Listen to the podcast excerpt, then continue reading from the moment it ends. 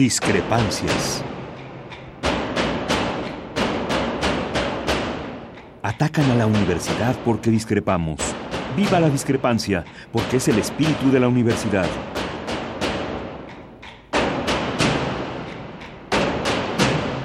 Martes de Discrepancias. Conduce Miguel Ángel Velázquez.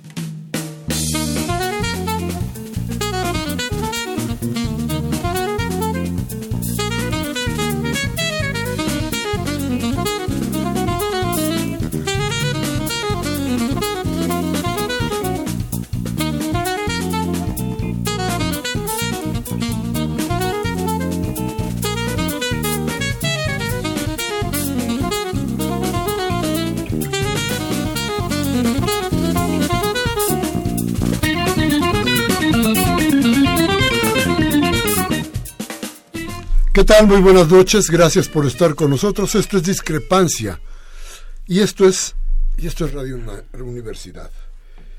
Y bueno, ¿qué les comento? Fíjese usted que el gobierno de este país se enteró ayer, después de una matanza, que el narco controla lo que usted conoce como la Ribera Maya. Claro, usted lo sabía, yo lo sabía y si le pregunta a su vecino también lo sabía. Y cualquiera que le hubiera preguntado a usted en Italia también lo sabía. Y en Francia lo sabían también. En Estados Unidos, desde luego, venían a surtirse a la Riviera Maya. Pero el gobierno mexicano no lo sabía. Como no sabe que usted existe. Y como no sabe muchas otras cosas de este país porque parece que navegan en una barca cuyas aguas no están en lo que conocemos como República Mexicana. ¿Quién sabe cómo, quién sabe dónde está este gobierno que no se entera de lo que pasa dentro del país? Pero lo cierto es que hubo muertos ayer, hubo muertos hoy. Esa desgracia sumada a todas las desgracias que tiene este país, solamente en ese punto nos da idea de que este gobierno hace rato fracasó, hace rato, hace rato se ha hundido en sus propias mentiras, se ha hundido en su propia desgracia. No sé cómo vamos a poder en México y en, cada uno de los ciudadanos salvar la situación que tiene este país. Los gasolinazos continúan en todas las entidades, prácticamente en todo el país, un día sí y otro también. Los muertos continúan, el aumento en los precios va para arriba, no hay posibilidad ninguna de salvar este principio de gobierno que cada vez se nos hace se nos hace más difícil. Fíjese usted, hoy un activista en Chihuahua, Isidro Valdenebro López, un activista de derechos humanos y ambientalista fue asesinado en la comunidad colorada de la Virgen, esto en Chihuahua. Pero déjeme darle una noticia de que de pronto por ahí pasan cosas que dicen, a lo mejor puede cambiar algo. En Baja California, a menos de 48 horas de que 80 mil personas se manifestaban en toda la entidad para repudiar el gasolinazo y la aprobación, ojo, de una ley del agua para Baja California que privatizaba todo el servicio y aumentaba las tarifas en 20%, pero es parte de la privatización.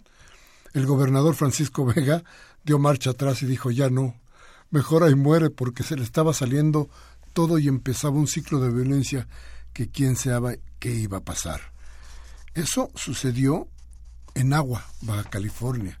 No, desde luego no podía suceder en otras partes como en Chihuahua, donde la policía llegó, fíjese usted, a la caseta de Camargo, desalojó a los que estaban protestando y que tenían ahí un rato ya con la caseta tomada.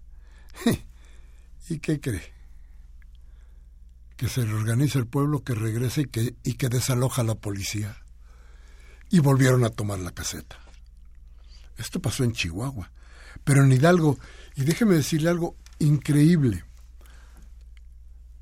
por asuntos, bueno, que, que no tienen nada que ver con lo que estamos haciendo hoy, pero bueno, recorrí de Pachuca a, a, una población eh, eh, eh, muy cercana, yendo hacia por la carretera de Laredo, en, la, en, en Hidalgo, y me encontré con que todos los oxos de la carretera, todos, cuando menos todos los que yo vi, a lo mejor se me pasó uno, estaban saqueados, cerrados y incendiados.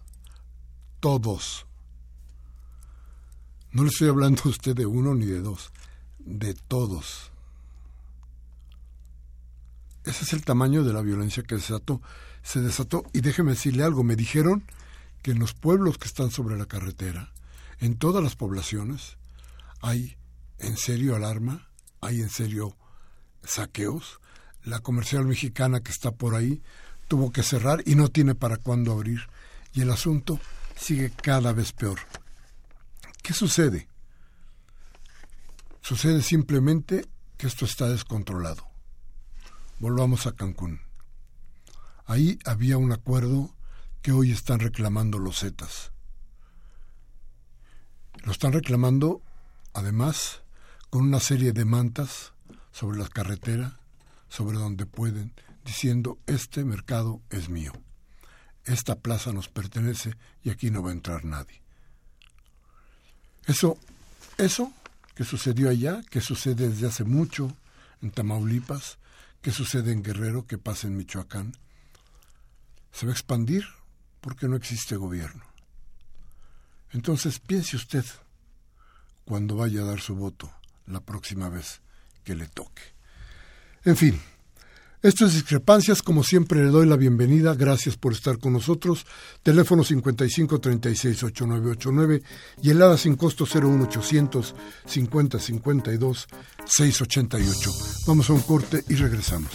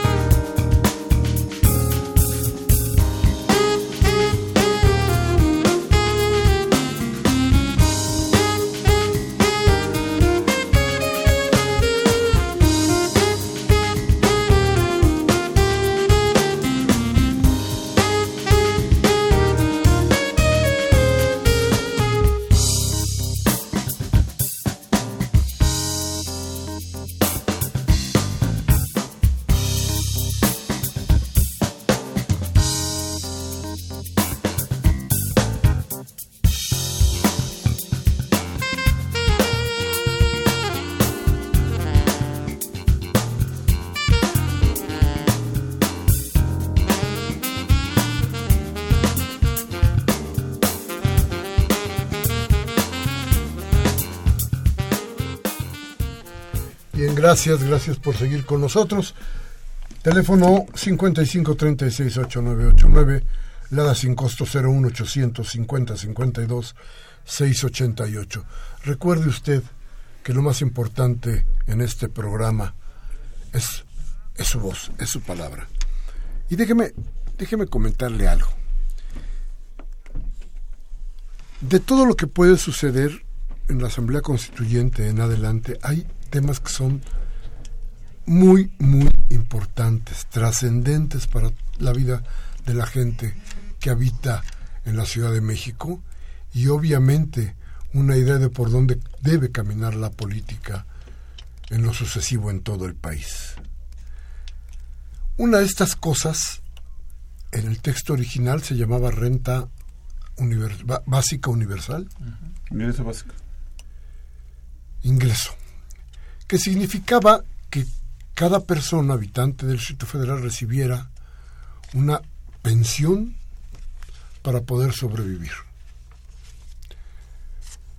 Esto se ha discutido, se ha alargado y parece que existen fuerzas muy claras dentro, sobre todo del PRI y del PAN, que no quieren que esto suceda y han estado tratando por todos los métodos métodos de evitar de evitar que pase, que se plasme en la Constitución. Y hemos invitado a dos actores de la mesa de negociación, de la mesa de discusión, de la mesa de análisis de estos artículos, eh, que son, desde luego, Alejandro Chanona, que es eh, profesor de ciencias políticas aquí en la UNAM. Alejandro, buenas noches. Miguel, buenas noches. Y es diputado constituyente, desde luego. Y a René Cervera, diputado constituyente y hombre metido en las cosas políticas y en las causas de la ciudad desde hace un buen rato. Los hemos invitado porque ellos pertenecen a estas mesas y porque estamos viendo qué va a pasar exactamente con la renta básica. ¿Qué va a suceder, Alejandro? Mira, eh, hemos tratado de que no sea un debate necesariamente ideológico. Parecería ser que nadie regatea la necesidad de de darle un ingreso básico a, eventualmente a los más excluidos socialmente, a los más pobres, a los que tienen problemas de vulnerabilidad. Y evidentemente eh, hay un tema que hay que reconocerlo sobre si este debe ser universal y que además no tenga que ver con lo que en la Ciudad de México han sido programas de de largo aliento sobre el bienestar de, sectores muy importantes de la población. Entonces, en ese sentido, lo que se está haciendo es un ejercicio en donde uno se convierta en un derecho fundamental para las y los habitantes de la Ciudad de México, reza en la propuesta original desde su nacimiento, y dos, eh, la idea es que sea instrumentado a partir del artículo 22 como un un mecanismo que efectivamente eh, haga realidad eh, esta propuesta. En esa lógica eh, estamos todavía procesándolo para que, más allá de nuestras diferencias ideológicas, entre la izquierda, el PRI, el PAN y demás fuerzas, podamos generar algo entendible, pero también accesible. Y insisto, todo indicaría que estaría basado en que si se, se aprueba, eh, los grupos a los que se debería destinado, eh, porque no, no, no, está no está totalmente consensado que sea universal, eh, sea una transferencia monetaria que efectivamente contribuya a, a la inclusión social. Yo dejaría este mi comentario y, y creo que todavía está por verse la, la última definición. Pero René, hay un jaloneo fuerte. Buenas noches, no te dije antes. ¿Cómo estás? Buenas noches, Miguel Ángel. Eh, hay un jaloneo fuerte entre los partidos, independientemente de, de, plantear cuáles podrían ser eh, las cuestiones ideológicas, también creo que aquí hay un interés de partido, fuera de, lo ideológico, porque los buenos ejemplos cunden. ¿Y qué haría, por ejemplo, el PRI dándole a toda la gente como derecho, que no podría ser, entonces no causaría clientela, querer dándole pensión a toda la gente. ¿Cómo está el jaloneo adentro? Pues es, es en efecto un jaloneo que tiene que ver básicamente, como eh, explicaba Alejandro, con la naturaleza de esta constitución desde su proyecto hasta lo que estamos discutiendo ahora, que es una constitución que opera mucho sobre derechos. Y el argumento siempre de la derecha ha sido que no hay los recursos suficientes para cumplir con los derechos. Y cuando el, el derecho que se quiere plantear es un derecho que tiene que ver con, con, con dinero, dinero, dinero directamente entregado a la población, pues la derecha todavía se, se enciende más respecto al tema. Es el típico argumento para negar más derechos. Y lo que traemos en, el, en, en este ejercicio, eh, desde su concepción, pues claramente son dos posiciones. Una que dice sí podemos tener más derechos y otra que pretende negarlo sobre la base de las limitaciones presupuestales, porque no alcanza el razonamiento de la derecha a ir a otras cosas. Eh, creo que, como dice Alejandro, pues estamos en el proceso todavía de, de, negociar. Hay que, hay que entender cuál es la naturaleza de la renta básica. Y yo diría primero que es una propuesta que busca generar una cierta equidad que busca favorecer a los que menos tienen en la ciudad, que son, son muchos, y por otro lado es, digamos, eh, como la cumbre del el tema de los derechos. Pero no es el único, ni siquiera es el único que se está debatiendo en estos términos tan ideológicos. Tú fuiste testigo y promotor incluso del tema de eh, la muerte digna o eutanasia, que ha generado un, un problema de, de encono entre las fracciones parlamentarias, pues importante. Así igual ocurre con la renta básica. Ahora, es una medida de equidad, el argumento contra ella es no alcanza el dinero, hacen una operación muy básica, si le diéramos 1.300 pesos a cada habitante de la ciudad al mes, eh, estaríamos entregando al año alrededor de 160 mil millones de pesos, el presupuesto actual del gobierno de la ciudad es 180 mil millones de pesos. Entonces, pues, no alcanza. Entonces se tiene, el, argumento es todavía más allá. Si ustedes quieren meter renta básica, entonces tienen que empezar a cancelar otros, otros eh, derechos, otras entregas, otros programas y proyectos de orden social que tiene el gobierno de la ciudad, no de esta administración, sino desde que empezaron a gobernar los gobiernos de izquierda en la ciudad. Entonces, no solo es combatir el tema de, la, de la renta básica, sino desmantelar la estructura de derechos que está asociada a los programas sociales del gobierno de la ciudad. Sí, porque además, eh, en términos de segmento poblacional en la Ciudad de México, tú tendrías eventualmente gente en condición de pobreza de alrededor de, a partir de los deciles que se puedan medir como línea de la pobreza, alrededor de 2 millones de, habitantes. Y eventualmente en pobreza extrema alrededor de 150 mil habitantes. Eh, y como es un tema de, eh, de, cómo los incluyes, el debate del fraseo, Miguel, sobre cómo puedes eh, consagrar este derecho a la, a la, al ingreso básico, tiene que ver qué, tan, tan progresivo puede ser y si al iniciar o priorizar un segmento, los segmentos más excluidos, eventualmente lo tienes que hacer eh, accesible, por ejemplo, a las clases medias. Pues puede ser que no, pero es un debate candente por el tema de, de que, qué tan universal o no puede ser este derecho. Que el otro día pensaba yo, por ahí lo dijimos, no hay que recortar los derechos, lo que hay que recortar la uña de los gobernadores, por, ejemplo. Este, si el dinero que se han robado los gobernadores priistas durante cada una de sus actuaciones se pudiera convertir en dinero para la gente pobre, a lo mejor no resolveríamos mucho, pero yo creo que lo importante de una medida como esta que se está discutiendo es un tanto vacuna contra la violencia. Y la Ciudad de México, que no está exenta ni vacunada contra la violencia, tendría en esto una red de protección que es muy importante. Es decir, si la gente tiene para subsistir, a lo mejor ya no intenta cambiar su vida por la de otro, robarle o matarlo para quitarle algo. Entonces tendría que tener ya ya de entrada resuelta la, el primer problema, subsistir. Entonces creo que ganaríamos con esto. Yo no sé si esto está pesando en el, en el, en el, en el, en el juego este, en el jaloneo este, René. No, yo pienso que lamentablemente el, el criterio que con el, el cual se está intentando combatir el tema de la renta básica es un criterio muy tecnocrático. ¿no? Lo que se está básicamente diciendo es no alcanza el dinero. Y entonces empecemos a recortar derechos. Lo cual es absurdo porque ese es el mismo argumento para que no se pueda cumplir el tercero constitucional en el país. Es el mismo argumento respecto de los derechos sobre salud, el mismo argumento sobre el tema de la vivienda, el agua, etcétera. Entonces que vamos a cancelar en la Constitución General de la República esos derechos porque simplemente no alcanza el dinero, pues desde luego que desde la izquierda no pensamos que así debiera ser.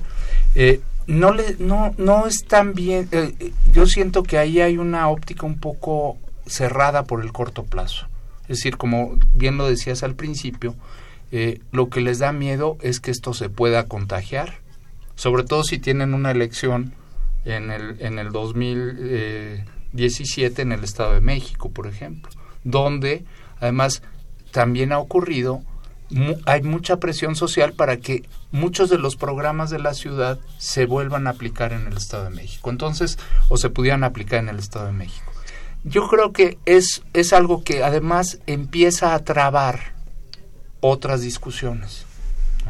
Y entonces lo que estamos viendo es un congestionamiento de la agenda de la constituyente donde todo se empieza a trabar. ¿Por qué? Porque necesitan construir monedas de cambio para poder negociar otras cosas. Yo creo que desde la izquierda tenemos que estar muy atentos a cómo encontrar una ruta que nos ayude a tener en efecto una medida que contribuya a la equidad, que contribuya a la igualdad y que al mismo tiempo sea una medida que eh, sea innovadora. Ah, una de las críticas al tema de la renta básica es que es una copia de lo que eh, se hizo en Brasil, por ejemplo, en el gobierno de Lula y después en el gobierno de Dilma. La verdad es que sí, hay una experiencia respecto de ese tema y no es una experiencia mala, es una experiencia exitosa estamos hablando de un país, en el caso de Brasil, aquí estamos hablando de una ciudad, pero esta es la ciudad más importante de América Latina. Entonces tenemos que encontrar soluciones que permitan, digamos, innovar incluso temas como la renta. Habría que pensar, habría que trabajar en eso y eso es lo que yo creo que en el corto plazo puede ayudar a destrabar un poco toda esta discusión. Alejandro, y da la, a ver, el armado, la, arquitectura de la Asamblea da como para que puedan pasar las ideas nobles. Bajo, A lo mejor no estoy diciéndolo bien. Humanitarias, humanistas, los derechos humanos. Mira, para, yo te lo, te lo plantearía así, Miguel. Para que, a ver, hay como ejes de cómo se construyó la propia Constitución y son, en mi opinión, principios irrenunciables, como puede ser la progresividad, nada que, ni un paso atrás, lo que se ganó, se ganó, y yo creo que la, la ciudadanía nos reprocharía brutalmente cualquier regresión. Te voy a poner un ejemplo, matrimonio igualitario, tú lo viviste, no insisto, hay varios temas ahí delicados. Se trata de ir para adelante, eh, la exigibilidad, la justicia, justiciabilidad y, temas fundamentales. Pero voy al punto fino. No creo que ninguna, espero, fíjate lo que te voy a decir, no espero que ninguna fracción parlamentaria, por muchas diferencias ideológicas que tengamos, quiera cobrar, este, cargar con el costo de fallarle a la ciudadanía y regatearle sus derechos. Y un diseño de gobierno ejecutivo, legislativo y judicial, o, legislativo, ejecutivo y judicial, que permite una gobernabilidad distinta. Pero en la parte de derechos, no creo que nadie quiera cargar con regatearse el derecho al agua, los derechos de sexualidad, en fin, un universo muy, muy amplio, que, porque la mala constitución no deja nada a la, a la, imaginación. La parte de interpretación de derechos es un desglose extraordinario de derechos, puedes o no estar de acuerdo con ello, pero es impresionante, no hay por qué preocuparse. Entonces, en esa lógica, yo creo que al, no, al nadie querer cargar con eh, el, descrédito de, fallarle a la ciudadanía nos obliga a buscar coincidencias y mantener un esquema de negociación Yo así lo veo, es decir, por supuesto que después de 20 años de, gobierno de la izquierda en la ciudad, y donde la izquierda hemos estado vertebrando ciertos posicionamientos claros eh, eh, en el sentido de mm, ser intransigentes con lo que ya ganó la ciudadanía a favor, eh, de pronto es interesante cómo flexibiliza la derecha. Entonces, yo espero que ese sea un incentivo. No estoy hablando de que de humanismo ni de noblezas, estoy hablando de, de la congruencia que tienen que tener si quieren demostrar que respetan los derechos fundamentales de los habitantes de la ciudad. Entonces, en esa lógica, yo creo que hay un incentivo político, lo tengo que poner así, para que no nos equivoquemos. Hay, hay algo que parecería terrible, ¿no? Y que debería estar muy claro entre la Asamblea. El cargo durará cuatro meses. La vergüenza puede durar toda la vida. Vamos a hacer un corte. Teléfono 5536-8989, lado sin costo 01850-52-688. Regresamos en un momento.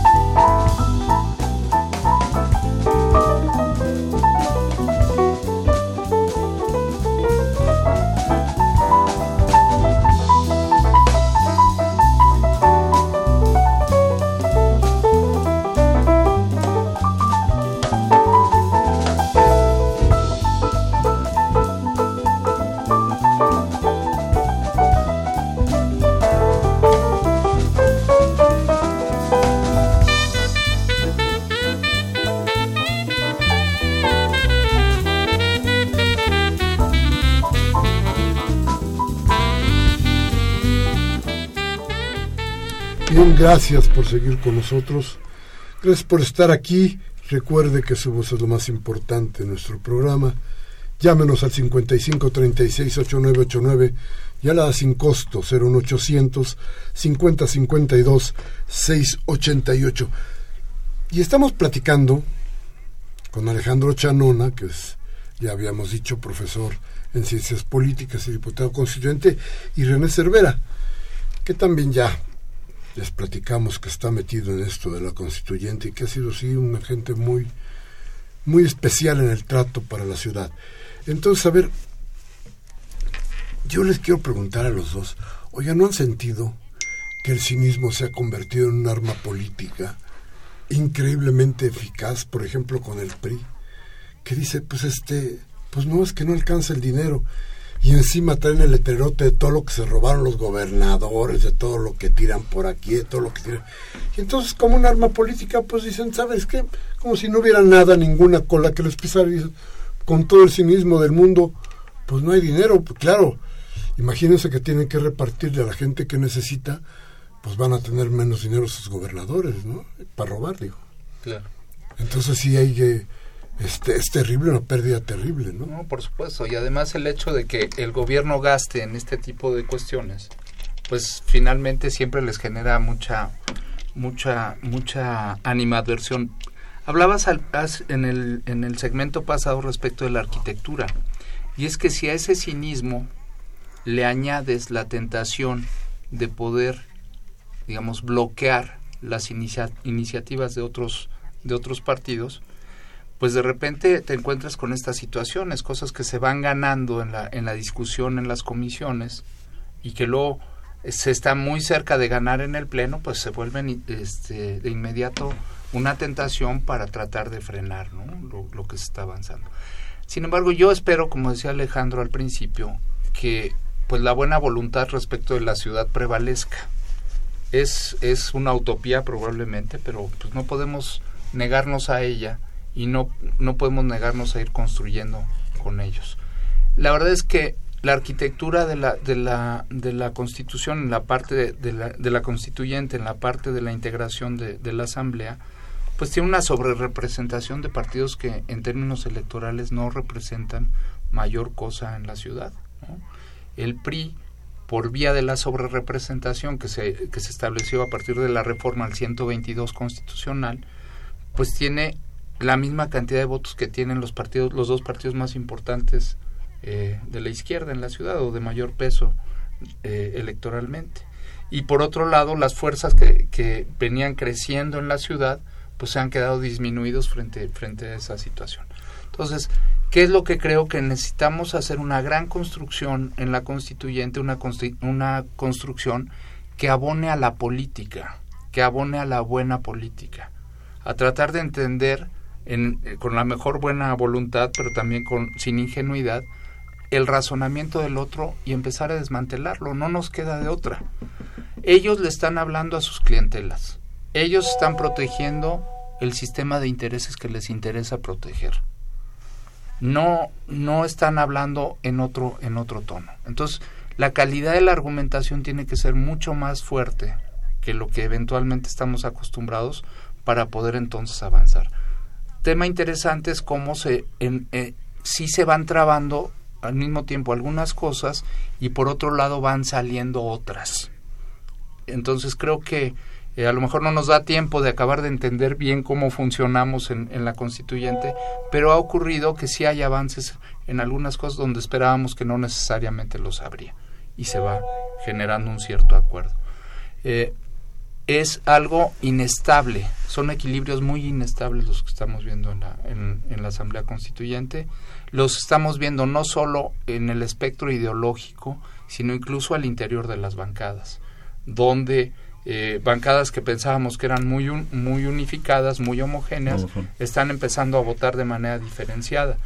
Entonces, como que se va construyendo una casuística ahí que eh, ojalá algún día la podamos analizar y entender cómo fue que ocurrió, porque es parte de ese experimento, de ese laboratorio que está resultando la constituyente desde mi punto de vista. Alejandro, ¿cómo lo sientes tú?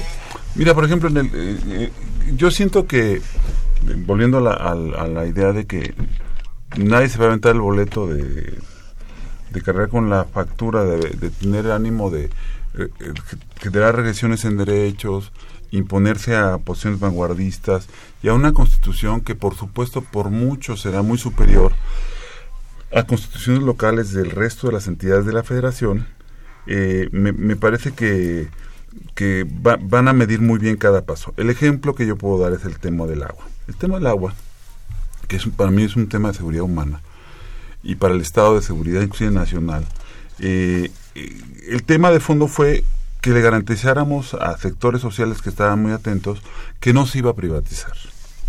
Y en esa lógica eh, había que alinear el derecho fundamental al agua bajo la idea de que es un servicio público sin fines de lucro.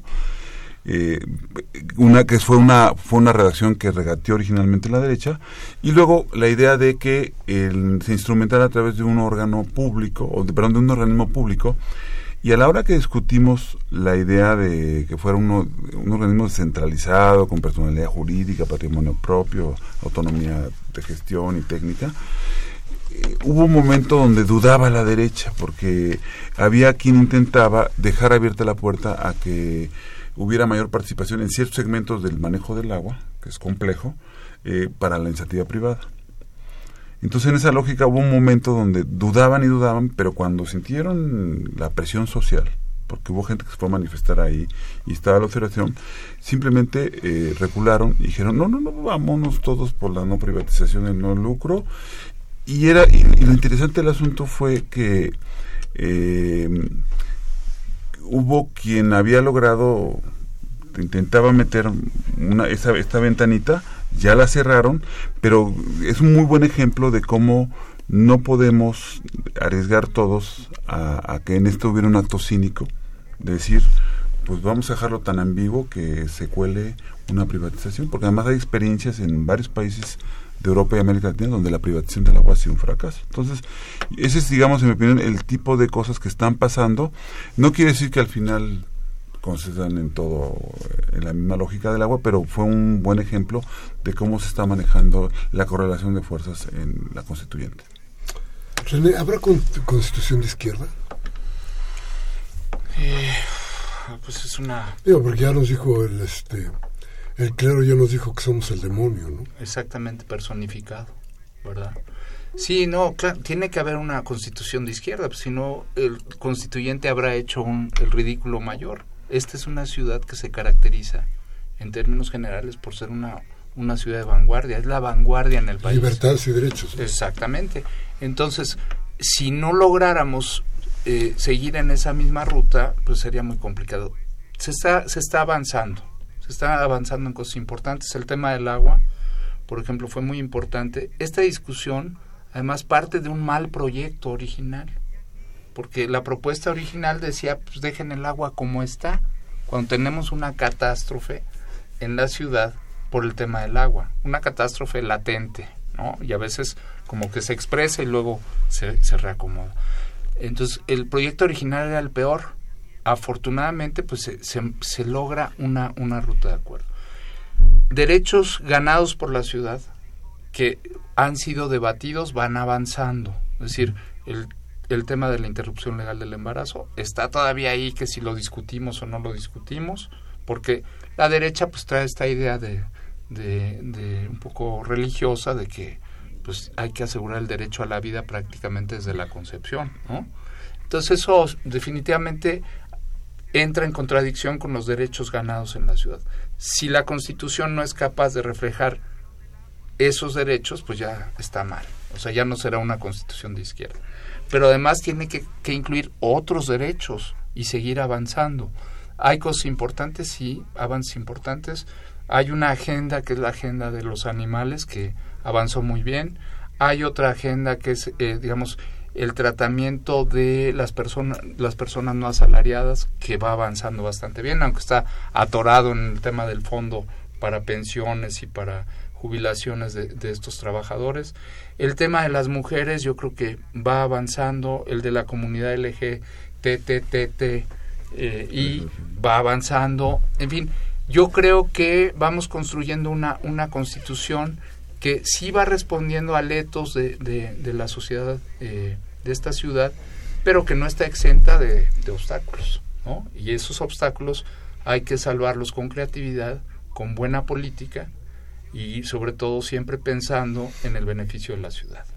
Fíjate Alejandro que luego pienso que esto que sucedió en la construcción de la, de la asamblea y lo que ha pasado después me suena un poco como a, a venganza de los partidos que no logran alcanzar una representación real dentro de la ciudad. Y me preocupa porque hoy sobre representados en la Asamblea Constituyente pueden ejercer una venganza sobre la población que impida que esta constitución pueda tener las bases que mandata el voto en la ciudad, el voto, el camino que, que escogió la ciudadanía es por la izquierda. Pero la lucha se está dando como si la oposición y los débiles fueran los de izquierda, por la fuerza que les dieron por ejemplo, desde la presidencia de la República al PRI y a la derecha. Eh, este, ¿No te parece que es terrible y que hay ahí algo de eso? Mira, después de 20 años de, gobierno de izquierda, con estilos de con estilos personales, desde el ingeniero Cuauhtémoc Cárdenas, pasando por Andrés Manuel, Marcelo Ebrard, eh, el interinato de Encinas, hasta ahora con el doctor Mancera, pero no, no, no, no omitía a nadie. Bueno, Sí, eh, Rosario. Robles. a Rosario Robles, que fue otro interinato, pero bueno, entonces, eh, con estilos propios, eh, yo siento que, que hay programas muy consolidados que son muy mal ejemplo para el país, pero muy buen ejemplo para la sociedad. El caso de adultos mayores, las becas, eh, ¿qué Prepa, ot- sí. eh, no entre otros eh, se hablaba de su inviabilidad financiera no hombre eh, populistas inalcanzables este de dónde va a salir el dinero para para hacerlo y se ha logrado. Yo creo que por ahí no va la regresión. Eh, lo que yo creo que la parte de la del freno para no hablar de regresión es que quieren que nada que nada por encima de la Constitución Federal que todo está en la Constitución. Es un es un digamos argumento permanente y consistente para para cuando ven algo así que no les conviene. Y en esa lógica pues se ha logrado eh, por la vía de la idea de la ampliación de derechos flexibilizar algunas cosas. Y eh, e- yo siento que eh, sí se puede mantener una una eh, una ampliación de una constitución de izquierda no solamente en la parte de, de- de derechos sino también en la parte del desarrollo democrático de la ciudad y quiero introducir un ejemplo se está tratando de equilibrar la idea de la democracia directa y de participativa con la democracia representativa. Y estamos debatiendo en la parte de ciudadanía cómo instrumentar de manera más eficaz el derecho a iniciativa, de, de la iniciativa ciudadana, el referéndum, el plebiscito, la revocación de mandato, para que también la ciudadanía tenga en un momento dado la capacidad de acotar y controlar el poder de los futuros alcaldes, del jefe de gobierno, y que puedas tener esta agenda ciudadana de yo te quito, yo te pongo. Entonces te, está reglamentando y la idea es que a la mitad del camino se evalúe si están bien o mal los gobernantes. Ponías el ejemplo de los gobernadores de, de- del. El caso de Duarte. En Veracruz, si hubiera, si la ciudad hubiera tenido dientes para decir a la mitad del camino, que ya se sabía todo lo que estaba haciendo, pues lo sometes a, a- bien reglamentado, con un derecho constitucional, a, a- a revocación de mandato, y no, se tuvieron que esperar hasta que terminara porque tenía Hemos fuero. ahorrado la Te, mitad. te hubiera- te- la mitad de lo que tú planteabas, tenía fuero el señor. Y entonces había que esperar hasta que un día después para buscarlo y no, pues le prestaron un helicóptero y huyó y, y no lo pescaron. Entonces yo sí siento que, que la, la- el camino que está llevando eh, difícilmente va a poder, en el ánimo de la idea de la palabra que usaste de venganza, permitir que haya una, una deformación de la constitución para que no sea de izquierda. Yo siento que es muy complicado, pero eh, ahorita lo que está pasando, perdón, entonces el tema es que estamos, que, que corremos el riesgo de estar caminando muy deprisa, pero bueno, ese es otro tema. Exacto. Perfecto, dime una cosa, René. ¿Qué pasa si no hay constitución para el día 31 de enero? Ah, pues yo creo que lo que debiera pasar es que la Asamblea Constituyente, previendo la circunstancia, tomara una decisión soberana y planteara la posibilidad o la, necesidad, más que la posibilidad, de eh, poner por encima del plazo, que es un tema desde mi punto de vista de una lógica muy autoritaria, poner entonces por encima pues la necesidad de tener una buena constitución. Eh, y yo creo que en esa ruta pues va a ser muy difícil. Estamos a 10 días de que concluya el, plazo que se había planteado eh, la propia constituyente para entregarle a la Comisión de Armonización la, eh, el proyecto completo aprobado en el Pleno. Estamos a 10 días. Perdón, a 8 días. O sea, eso debe estar el día 25, hoy es día 17 y no se ha mandado. O sea, ya mañana solo quedarán 7 días. Y tenemos aprobada más o menos como el 40% de, de los artículos. O sea, llevamos 20 artículos de 76. Entonces, creo que vamos a estar en una situación muy complicada sobre la cual ya habría que ir pensando cómo se va a resolver. Es un tema legal, pero yo creo que la Asamblea puede asumir una posición soberana para decidir sobre lo importante que es tener una buena constitución. Alejandro, una buena constitución o una constitución a tiempo. Mira, ¿Se yo, yo, yo, conciliar? yo con, con un optimismo muy moderado diría que tendría que ser tal la agilidad de las comisiones que tú lo estás viviendo y desde luego René para, para que los bloques de, de, artículos vengan de tal manera depurados que los mínimos sean previstos o sean ventilados en el Pleno y sean procesados por la mesa de consulta. Pero bueno, eh, en mi opinión, vamos, vamos a un ritmo que no garantiza que estemos listos ese día. Entonces, yo espero que, se destrabe así de alguna manera.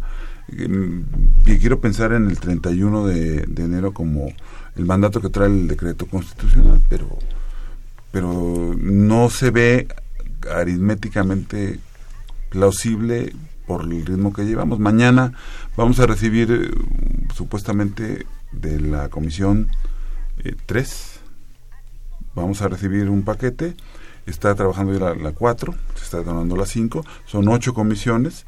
Y yo creo que si vamos en el artículo 22 y hoy sacan unos más, que creo que son dos o tres más, punto que tengamos 25 para mañana, eh, tenemos que acelerar el paso porque es fundamental. Ahora, yo no creo que debamos entrar en un ritmo de, tal sentimiento de prisa que hagamos las cosas sobre, sobre las rodillas. Tiene que haber serenidad porque tenemos un mandato para una misión fundamental, no, no venimos con la idea del tiempo como el factor fundamental. Hay un tema importante. Se ha procesado en, en el Pleno, eh, tanto formalmente como informalmente, los contenidos de la mayor parte de las comisiones.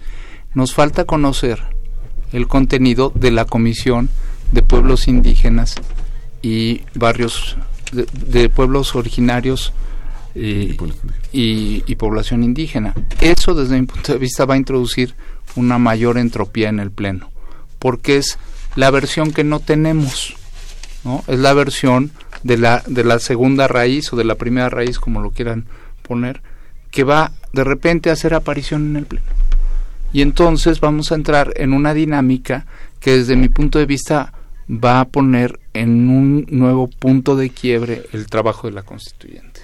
Bien, pues déjeme ir rápidamente a un corte y regresamos, regresamos de volada con sus voces. Vamos al corte. Ya se nos fue.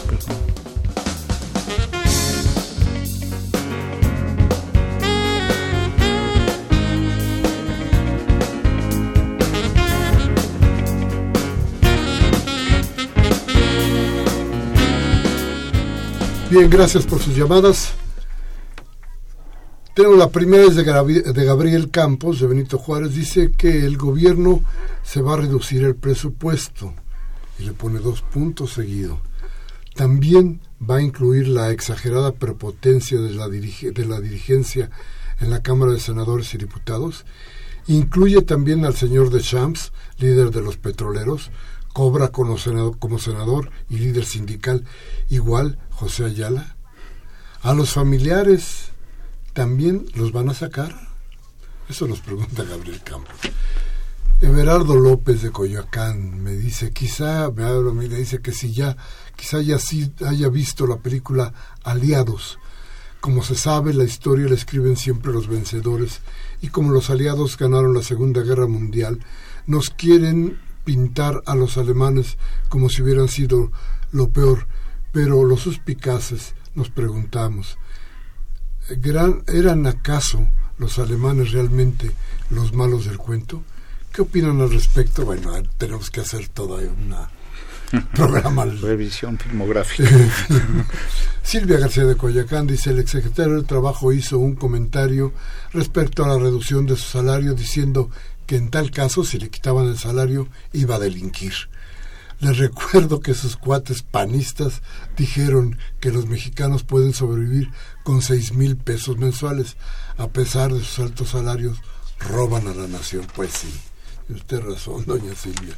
Fernando López Leiva, de Naucalpan, dice, nuestro reconocimiento al doctor Jaime Cárdenas por su activa participación en la Asamblea a pesar de las, de las votaciones desfavorables a sus reseñas, a sus reservas. Ayer se aprobó una... ya, llevamos dos aprobadas. dos después de un buen, pero logró dos. Eso quiere decir que hasta el América puede meter algún penal. Eventualmente, sí. Si sigue Perseverando. Rubén Pinto de Catepec dice, lo cedido en Cancún es muestra de que el gobierno solo sirve para recolectar dinero porque ya no tiene ninguna autoridad. Agustín Mondragón de Centro Histórico, a los del programa y a los radioescuchas les digo que la crisis por la que atraviesan los mexicanos es provocado por los gobernantes periodistas, panistas y perredistas que se sienten dueños de las riquezas naturales y por eso la privatizan. A los voraces explotadores extranjeros, gringos, canadienses, españoles, incluyendo chinos y japoneses, no olvidemos que el PRI y el PAN han asesinado a más de 300.000 mexicanos a través de sus fuerzas armadas, los narcos y el ejército federal. Y don Manuel Munguía, un saludo don Manuel, nos dice, el tenista Palapa dice, existen medidas necesarias y razonables para cambiar a México y ayudar a racionalizar el dispensioso gasto hasta en un 50% del mismo, es decir, 2.4 billones de pesos que podrían ser destinados a la educación, salud y empleo. Uno, desaparecer al INE. Es, es caro e inútil para la vida y la organización política de los mexicanos. Dos, reducir las Fuerzas Armadas en un 10%, pues no es garantía para la paz, ya que existen vínculos con la delincuencia organizada y la narcoeconomía. Tres, quitar el financiamiento a los partidos para evitar el dispendio, desperdicio y abuso. Cuatro, reducir los sueldos y salarios de la administración pública en sus altos mandos con un 10% que actualmente perciben hasta directores generales. Es mucho lo que cobran y poco lo que hacen. Esto nos, permitiría hacer un hacer una sino eh, sino una o diez refinerías para abaratar el costo de las gasolinas y el gas, la electricidad y ayudar a una mejor vida a los mexicanos. Y nos ha Amanda, saludos, muchas gracias, don Manuel. Karen Dam, de Miguel Hidalgo, dice, el país está hecho un asco, México nos necesita. Me fascinaría que le dieran un apoyo económico a nuestra gente, sobre todo a los más necesitados. Y yo, dice doña Karen, no estoy pidiendo nada. La señora Sarvín, de San Rafael, saludos a, muchos y al, excelente equipo. No de ser este, ¿verdad? Me imagino. Dice, no puedo creer en la situación de Cancún. Me acongoja bastante, dice. Irma Pérez de Escaposalco. Los préstamos que ofreció Mancera a las personas de tercera edad son un abuso. Ofrecen cinco mil pesos y serán descontados de la tarjeta de ayuda. El monto es de 300 pesos en un plazo de tres años. Somos ancianos, pero no tontos, dice doña Irma Pérez. Francisco Javier Márquez de Coajimalpa dice parece ser que la sombra del parto del pacto por México también ronda la constituyente de la Ciudad de México. Abel Guerrero de Venustiano Carranza dice, para no seguir siendo víctimas de las mentiras de Enrique Peña Nieto, les recomiendo que vean un video en Twitter que se subió, que subió Anonymous, titulado Lo que hay detrás del gasolinazo. Ahí se, se puntualiza el fraude que con la ayuda de Videgaray hizo Peña. Bueno, ya oyeron lo que dice la gente. Alejandro, ¿Con qué finalizamos?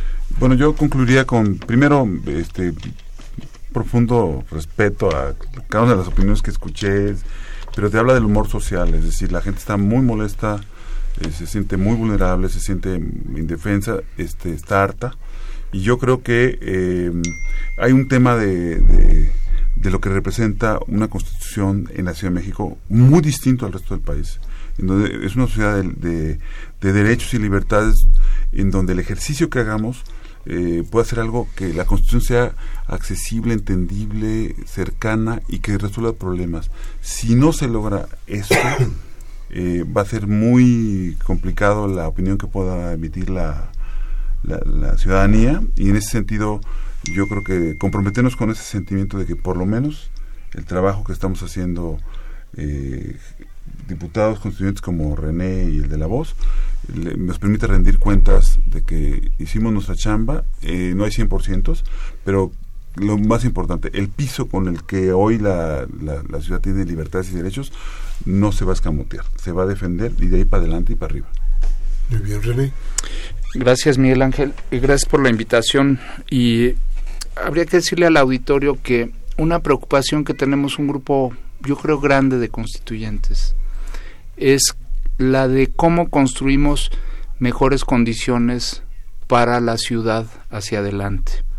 Eh, creo que pensar en la arquitectura de los derechos humanos es una buena idea.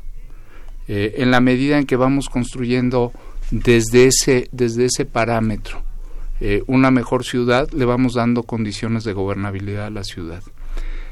creo que no hay que satanizar las otras posiciones, son operan sobre la base de intereses.